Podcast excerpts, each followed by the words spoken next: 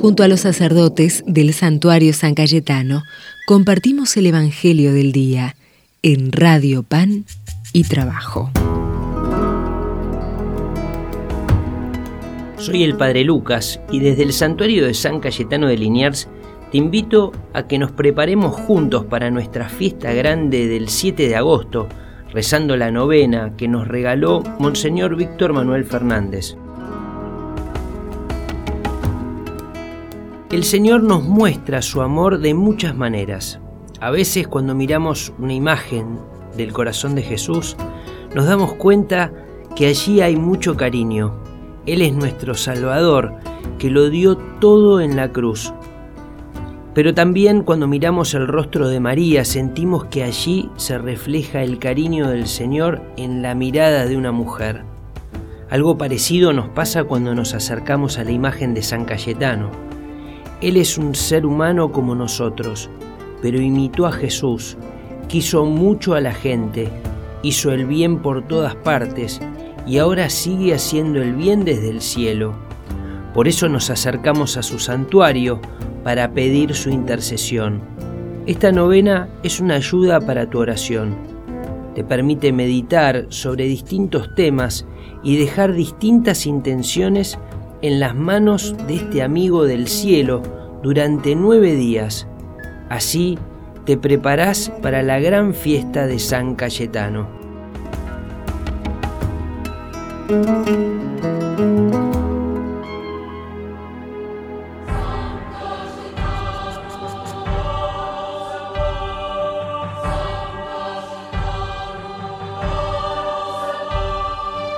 Desde el santuario de San Cayetano del barrio de Liniers, soy el Padre Carlos Moya y quiero compartir el cuarto día de la novena a nuestro santo patrono. En este día vamos a rezar por los difuntos.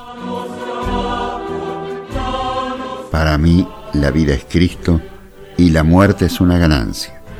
Deseo partir y estar con Cristo. Filipenses 1, 21, 23.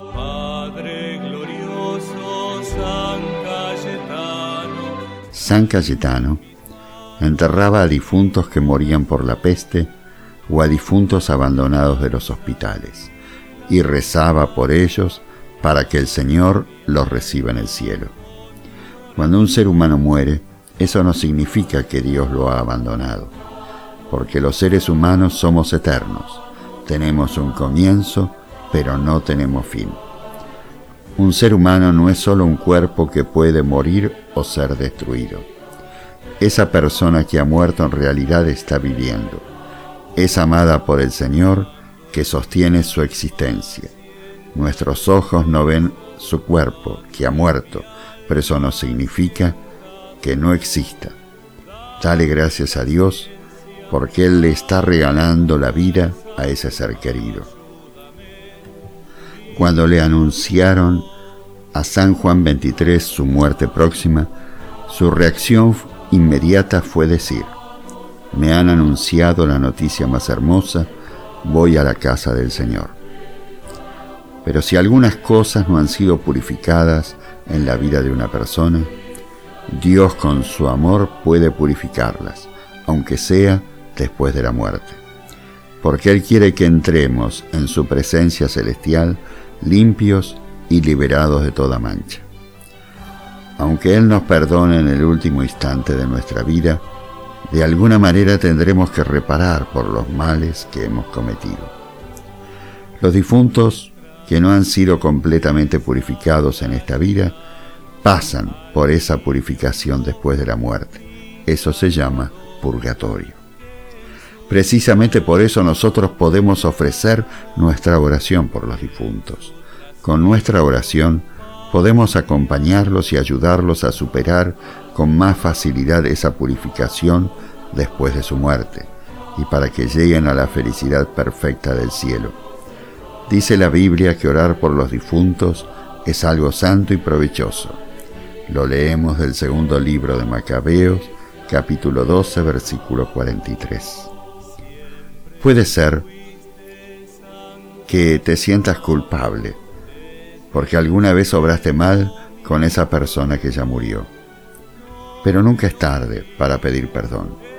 En un momento de oración podés pedirle perdón a esa persona y como ahora está en el amor del Señor, sin duda te perdonará y Jesús los abrazará a los dos. O quizás alguna vez te sentiste ofendido por algo y nunca lo conversaste, y eso ha quedado dando vueltas en el corazón. Entonces es necesario hacer las paces. Mirando el rostro de esa persona difunta con tu imaginación, podés decirle con claridad que ahora comprendes tu debilidad.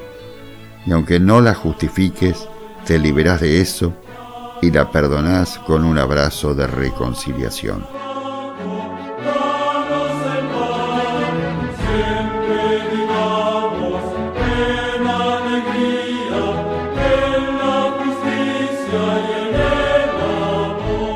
Rezamos juntos.